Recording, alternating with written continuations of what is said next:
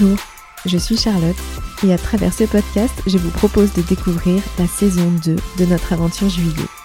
En route vers notre été invincible, nous rencontrons sur notre chemin des personnes exceptionnelles.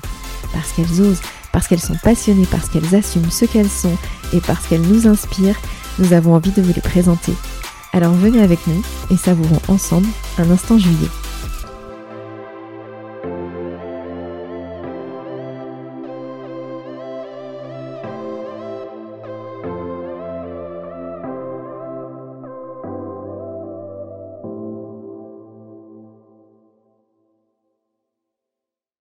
Ce 18e épisode est aussi et surtout le premier de la saison 2 de l'Instant Juillet et il nous a semblé évident de le débuter avec Victor Vincent. Nous pourrions vous donner plein de raisons factuelles pour justifier ce choix, mais la vérité c'est que nous sommes liés à Victor. Victor Vincent est mentaliste, c'est même le meilleur, et s'il est difficile de décrire cette activité souvent confondue avec la magie, Victor la décrit comme un ensemble de choses rationnelles pour créer des choses qui semblent irrationnelles. Pour lui, nous sommes tous connectés et nos choix sont des répercussions sur le destin de ceux qui nous entourent. Et en cela, nous nous sommes reconnus. Comme nous, il aime faire passer les autres par toutes les émotions, de la surprise au mystère. Comme nous, il pense que rien n'est hasard et que nous sommes liés aux personnes que l'on rencontre sur notre chemin. Comme nous, il ambitionne que les gens sortent transformés par le spectacle auquel ils ont assisté et que cet instant soit gravé, essentiel. Alors venez avec nous à la rencontre bouleversante de Victor le temps d'un instant juillet. Donc Victor, bonjour. Bonjour. Merci d'avoir accepté d'être notre invité sur l'instant juillet. Alors c'est assez impressionnant de vous avoir face à moi et, je l'ai dit euh, juste avant qu'on commence l'enregistrement. D'abord parce que je suis très admirative de votre talent, ah bah évidemment, et la manière surtout dont vous l'utilisez. Et puis parce que vous avez un regard vraiment euh, bleu et clair et franc et intense, tout je ça. Je vais me mettre, arrêtez, arrêtez. non, c'est bouleversant de voilà de d'être là. Et pour être sincère, j'avais envie de commencer notre échange par une anecdote que j'ai lue et qui m'a émue, euh, que vous avez racontée déjà. Il s'agit de la prédiction sous enveloppe euh, de votre mentor, donc Daniel Miraskil. Oui. Est-ce que vous pouvez du coup nous la raconter? Oui, c'est une, euh, c'est une très longue histoire. Euh, j'ai, quelqu'un qui m'a appris ce métier, il s'appelait Daniel Miraskil. Et lorsque j'avais 16 ans, euh, il me regarde comme ça, il me dit Oh, j'ai une sorte d'intuition sur ce que tu feras plus tard. Il avait régulièrement des sortes de, petits flashs comme ça, il s'amusait à, prédire l'avenir un peu à droite à gauche sans vraiment y croire, mais, mais tout le monde était toujours curieux de ce qu'il avait imaginé pour telle ou telle personne. Et là, il me dit Oh, je vois ce que tu vas faire. Alors, évidemment, je, le questionne pour savoir, et puis il ne me dit rien. Il me dit, écoute, on en parlera tout à l'heure. Et puis, euh, et puis quelques heures après, il me dit, écoute, non, je te dis rien. Je te le dirai quand ce sera le moment. Et puis le temps passe, et puis après il me dit, tiens, je l'ai écrit, j'ai écrit ça sur un papier, puis j'ai enfermé ça dans une enveloppe, et puis quand le moment sera venu, nous ouvrirons l'enveloppe ensemble. Et puis euh, cette histoire-là, elle va durer 22 ans. C'est-à-dire que euh, pendant longtemps, j'ai voulu savoir ce qu'il y avait à l'intérieur. Quand un mystère est trop long, après, on s'en désintéresse, donc euh, on passe plus la question. Puis après, il avait l'art et la manière de, remettre cette enveloppe dans la discussion. Et puis, j'étais curieux de savoir ce qu'il y avait dedans. Et puis après, il me dit, ah, ça y est, l'enveloppe, elle est là, elle est dans ce meuble.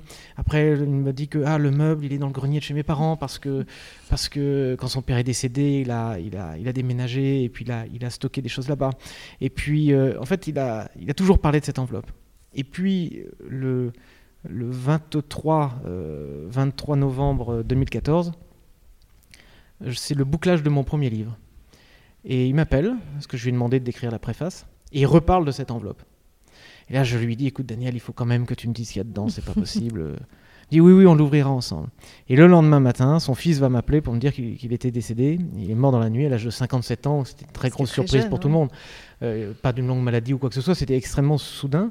Et, donc, bon, je n'ai pas cette enveloppe. Euh, et puis à sa, à sa crémation, on me demande de, dire quelques mots. Alors, je n'ai absolument rien prévu parce que, parce que sur l'émotion, euh, je ne peux pas me tenir sur un texte ou quoi que ce soit. Mais je prends la parole, puis je commence à évoquer un petit peu tout ce qu'il faisait. Et puis je parle de, des prédictions qu'il faisait, des spectacles incroyables. Donc là, on passe dans toutes les émotions, on pleure tous, on rit. Euh. Puis à un moment, j'explique cette histoire d'enveloppe. Et au moment où je l'explique, je me rends compte que cette, enveloppe, en fait, elle n'a jamais existé. C'est que euh, euh, c'est exactement sa définition du mystère et c'est ce qui m'avait inculqué euh, tout le temps. C'est, voilà, tu, tu, tu, Si tu dis aux gens ne pensez pas à ça, ils vont forcément penser à, à ça. ça, Donc oui. là, moi, je t'ai mis quelque chose dans une enveloppe. Enfin, J'imagine qu'il aurait pu me dire ça. Pour que tu te poses la question, en fait, qu'est-ce qu'il y a à l'intérieur? Et ce mystère-là, il a duré très longtemps. Et puis, il a vraiment utilisé tous ses principes. C'est-à-dire que d'abord, c'est une idée. Après, cette idée, il l'écrit. Après, il met ça dans une enveloppe. Après, l'enveloppe, il le met dans un meuble. Le meuble, il part dans un grenier. Et, et lors- lorsqu'il a écrit la préface, il me reparle de cette enveloppe et il me dit, comme tu le sais, cher Victor, au siècle, au siècle passé, dans le grenier de la demeure familiale se trouve, dans une enveloppe noire, enfermée dans une boîte en argent, le, le secret de ton devenir.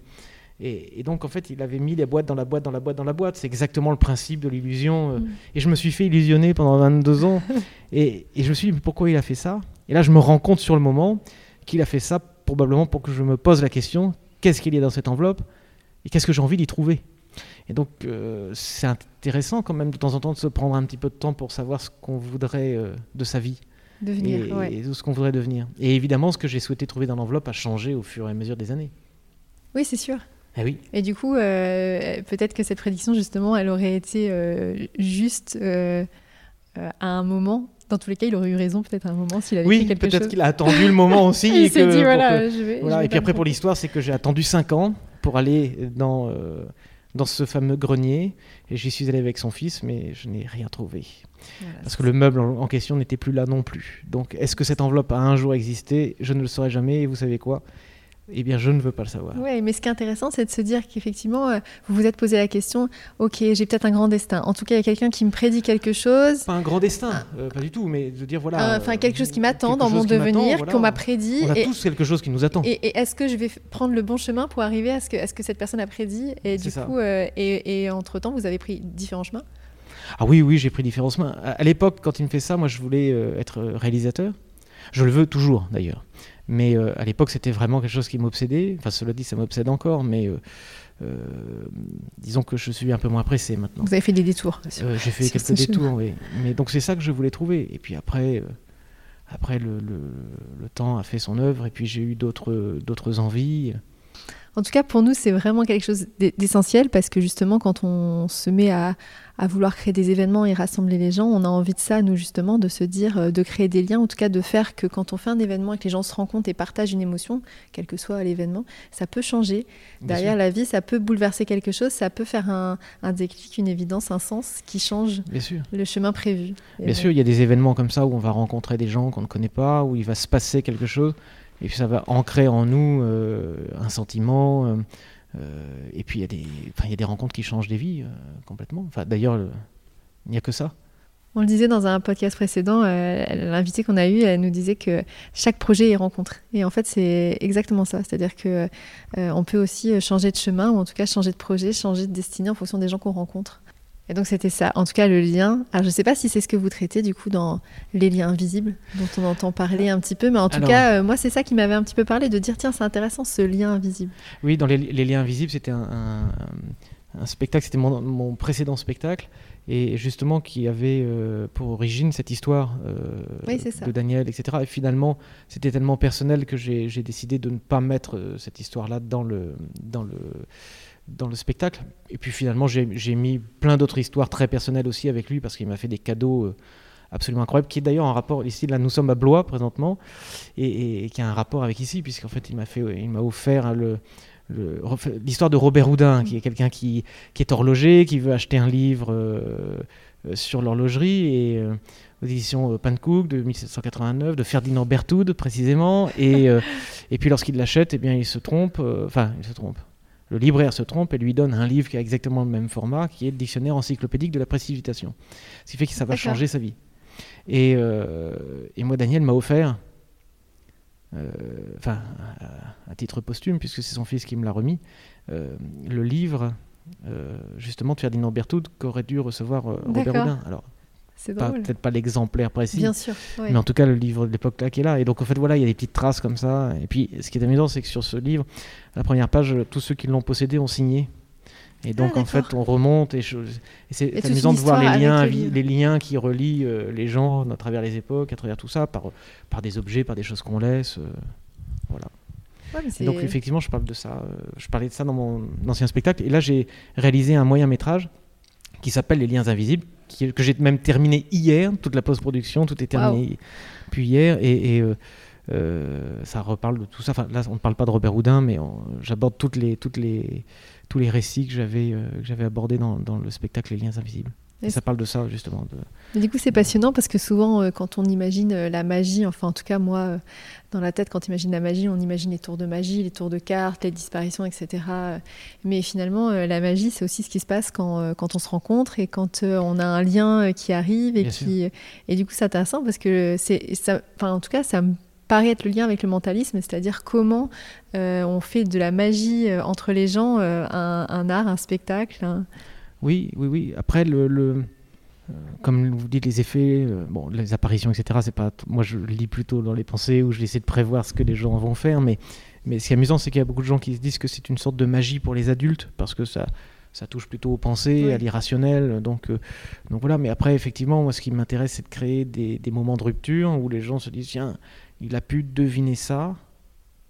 Et en fait, on a tous envie d'être compris, on a tous envie d'avoir quelqu'un qui lit entre guillemets dans nos pensées. Moi, je partage ma vie avec quelqu'un qui lit dans mes pensées, il me comprend, je le comprends. Euh, voilà,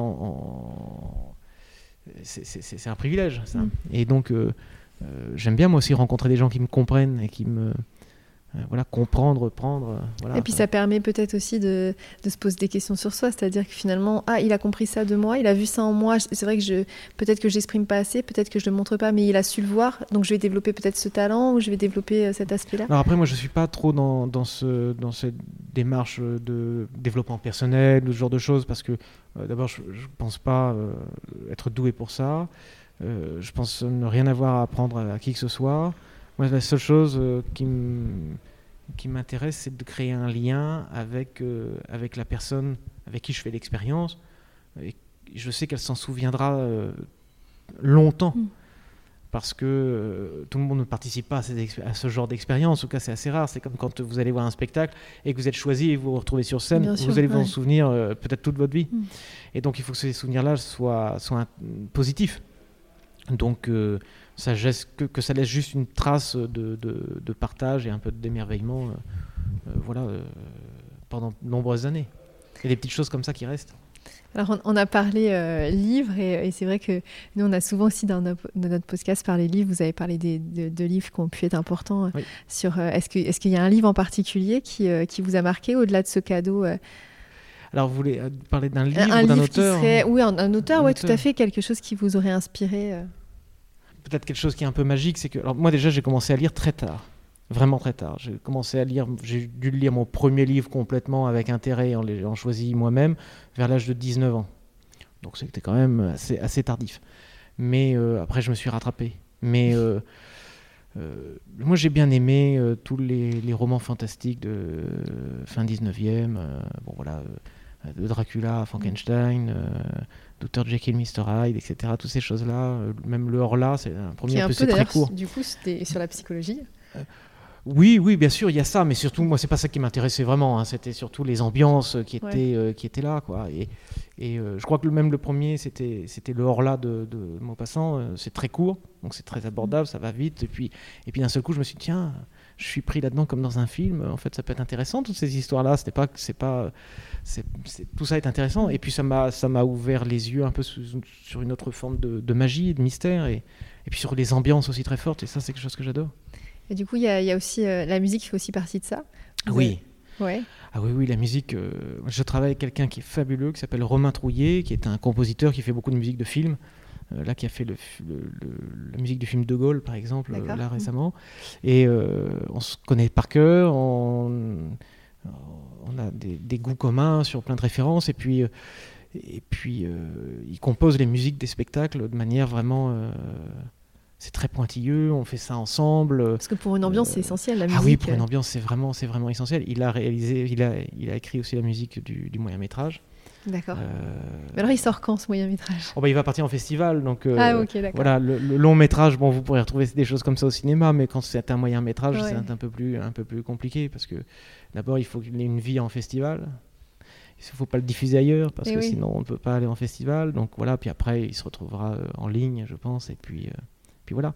Mais c'est un, un, grand projet pour moi qui est important et puis j'en ai d'autres aussi, mais là pour du long métrage, là j'espère que vous le verrez au cinéma, mais c'est pas encore Mais ouais, mais du coup c'était votre rêve de départ. Oui, c'était mon rêve de euh, départ, mais là je suis très heureux parce que j'ai un roman qui va sortir en, janvier chez Fleuve Noir qui s'appelle Apparition, et, euh, je vais en faire un film. Donc, euh, ouais. Alors c'est quoi, c'est un thriller C'est une enquête C'est un thriller psychologique, oui, absolument, sur, dans le monde secret de l'illusion, donc on est dans ce, que, dans ce que je connais. Sympa. Et en général, pour conclure ce podcast, on a une dernière question qui est comment voyez-vous votre demain? Mais alors, du coup, c'est assez particulier de poser ça à, quelqu'un qui peut faire des prédictions. Mais écoutez, on peut regarder le passé, regarder le présent, tirer une droite et puis voir ce qui se passera après. Euh, ce que je, je, me donne vraiment, euh, je, veux réaliser un long métrage. Et je suis en voie et je suis en train de. Donc, mon objectif, c'est ça. Est-ce que ça se réalisera ou pas? Je ne sais pas. Mais ce que je veux, c'est de ne pas avoir de regrets et faire tout pour que ça arrive. Et puis, si ça n'arrive pas, ça n'arrive pas. Mais mais ça arrivera. Ben oui, du coup. Mais oui. C'est peut-être ça qu'il y avait dans l'enveloppe. Raconter des histoires, c'est ça qui que, que, que, je veux faire. Sur scène, et puis euh, C'est le fil en tout cas. Livres, ou dans Finalement, le... c'est un fil. Pour moi, c'est la même chose. Écrire Quand j'écris le livre, j'ai envie de. Euh, quand je lis un roman, j'ai envie d'être capté tout de suite, et puis euh, que l'auteur joue avec mon esprit en me faisant croire certaines choses. Euh, en me faisant douter, en me faisant réfléchir. Et donc euh, j'essaie de faire la même chose. Et quand je suis sur scène, je fais pareil. Et puis quand euh, je fais le moyen métrage, je, dis la même chose aussi. C'est que faut jouer avec l'œil, avec l'esprit. Pour moi, on raconte des histoires, c'est la même chose en fait. Puis surtout que le cinéma, c'est l'art de la de l'illusion aussi. Oui, c'est sûr. Donc euh, j'adore l'idée de tourner une séquence. Euh, alors ça c'est un petit, un petit plaisir personnel, mais quand on tourne une séquence dans une voiture qui est à l'arrêt alors qu'on a l'impression qu'elle roule sur l'autoroute à toute vitesse, ben ça ça me plaît parce qu'on crée une illusion. Et c'est très amusant à faire. Après c'est drôle parce que c'est une illusion, alors je suis peut-être totalement euh, hors sujet, mais c'est une illusion qui me semble hyper travaillée, hyper calibrée. voilà, le cinéma on sait comment ça va se dérouler, on sait les moyens techniques. Et là finalement quand vous êtes sur scène et vous allez faire monter des gens sur scène que vous connaissez pas, etc. avant, c'est une, enfin vous allez faire des, des, des, des, illusions. Mais il y a une part d'impro énorme. Ah oui, bien sûr, il y a une part d'improvisation, parce que les gens qui montent sur scène sont toujours différents d'un spectacle à l'autre. Donc forcément, je dois me, me, caler sur eux aussi. Mm. Mais après, au cinéma, euh, euh, ce qui est amusant, c'est d'utiliser, euh, quand j'utilisais des effets spéciaux et que et, qu'on regarde et qu'on accepte tout ça comme étant quelque chose de réel, c'est là qu'on a gagné. Oui, c'est ça. C'est-à-dire que quand on n'a aucun doute sur ce qu'on voit, même les choses qui sont euh, forcément, euh, forcément des effets spéciaux, mais qu'on les accepte comme on est dedans et on, fait comme un nouveau monde. Et Voilà, c'est ça. L'auteur a gagné quand on arrive à faire ça. On aimerait faire ça. Ça, le, ça serait la, grande réussite pour nous, faire un, événement juillet avec des effets tellement incroyables que les gens rentrent dans un nouveau monde totalement. Ah oui, oui, quelque chose d'immersif comme ça. Il y a plein de, il y a plein de belles choses à faire euh, là-dessus. Oui tout est encore à faire. Exactement. Merci Victor. Merci à vous. On se retrouve très vite pour un nouvel instant juillet. En attendant, n'oubliez pas de rire et de crier, de chanter et de danser. N'oubliez pas d'oser. Réalisez vos envies et saisissez vos rêves. Vivez l'instant et osez la liberté. Soyez juillet.